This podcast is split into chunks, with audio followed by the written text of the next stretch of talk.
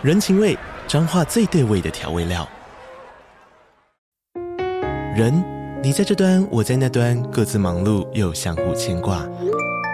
情，街角的吵杂声传递温暖与思念。味，是从每一个转角飘出的乡愁。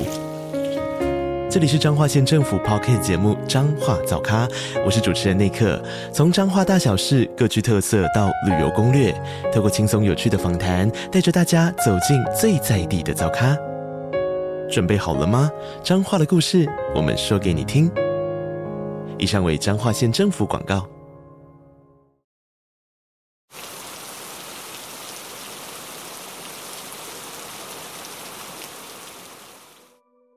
嗨，大家好，我是飞马。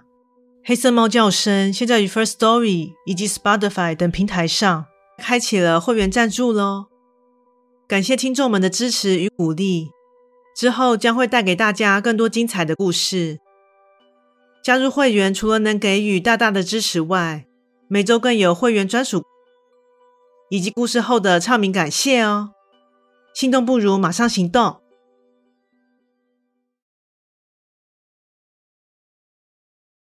雨季的到来，意味着随时都有可能碰上下雨的时候。若没带伞的话，肯定会感到十分困扰。倘若这时有人跟你借伞，或是想跟你同撑一把伞的话，你会同意吗？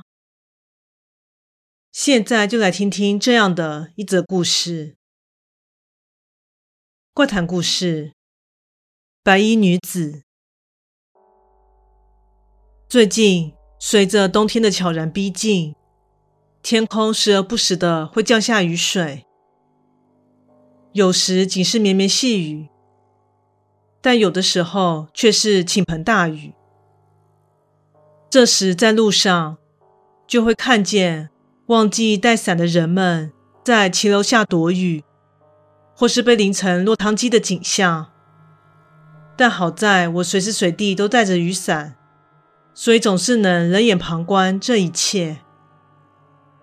当察觉那些没带伞的人用着羡慕的眼神看着我时，我总是莫名的感到得意，也佩服自己总是能未雨绸缪。今天出门的时候还出着太阳，但我依旧随时将伞带在身上，以备不时之需。果然，在中午过后，天空便开始乌云密布，接着便是一阵滂沱大雨，而这场雨一直下到下班时间到来时，依旧没有停止。虽然全身都因为雨下了一天而感到潮湿烦闷，但还好有携带雨伞，所以下班后便径直的朝车站走去。一路上，许多的人与我擦身而过，有的跟我一样悠闲自在地撑着伞，在雨中行走着；有的则是四处找地方避雨，或是加快速度前往目的地。就这样漫无目的的观察着，此时，一个女人吸引了我的注意，她独自。站在所经过的便利商店门前，穿着一身纯白色的短袖洋装，但由于今天气温蛮低的，一般来说女生应该都会穿上外套，所以她的特别之处引起了我的注意。而就在这时，我也无意间和她对上了眼。其实这也没什么。常人的反应就是将视线别开便是，不过对方却十分的反常，他朝着我蹦蹦跳跳的移动过来，我被对方出乎意料的举动吓了一跳，竟一时不知所措。女人在我面前停了下来，此时我才看清她的长相，虽然说不上难看。但感觉起来有种说不出的古怪感，其身上散发着一股奇怪的异味。请问可以跟你一起撑伞吗？由于这样的要求十分罕见，且第六感告诉我应该尽速远离这个女子，所以当下便断然的拒绝了。好在对方被拒绝后，并没有死缠烂打。接着，他立刻又找上此时经过我们身边的一位男性，而这位男性和我不同，他询问了女子要去哪里。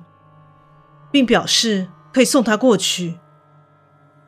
当两人和我的距离渐渐拉开，此时那女子突然回头对我笑着，顿时我被他这举动吓得差点大叫出声。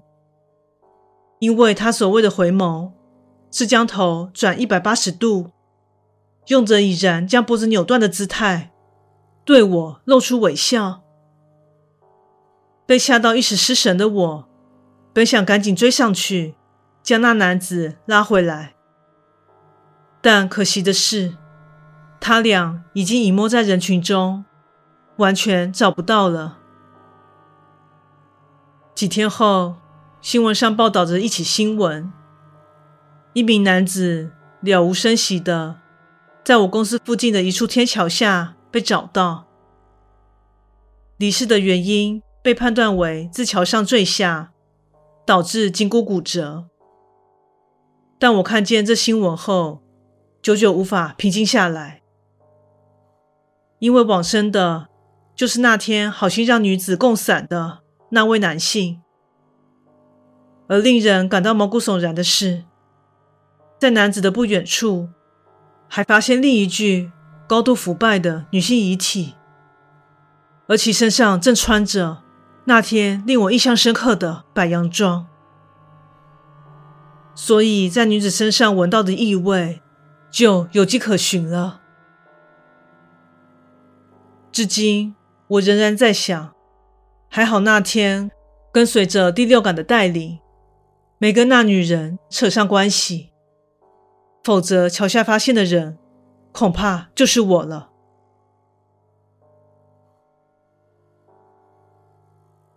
故事说完喽，感谢你的收听，诚挚欢迎订阅我的频道。若身边有喜欢悬疑惊悚类故事的朋友，也欢迎将本频道推荐给他们。飞马目前经营的平台有 Podcast、YouTube、Facebook 以及 IG，诚挚希望大家前往以上平台搜寻“黑色猫叫声”，并帮我订阅及追踪哦。最后，再次感谢你的支持，那我们下次再见。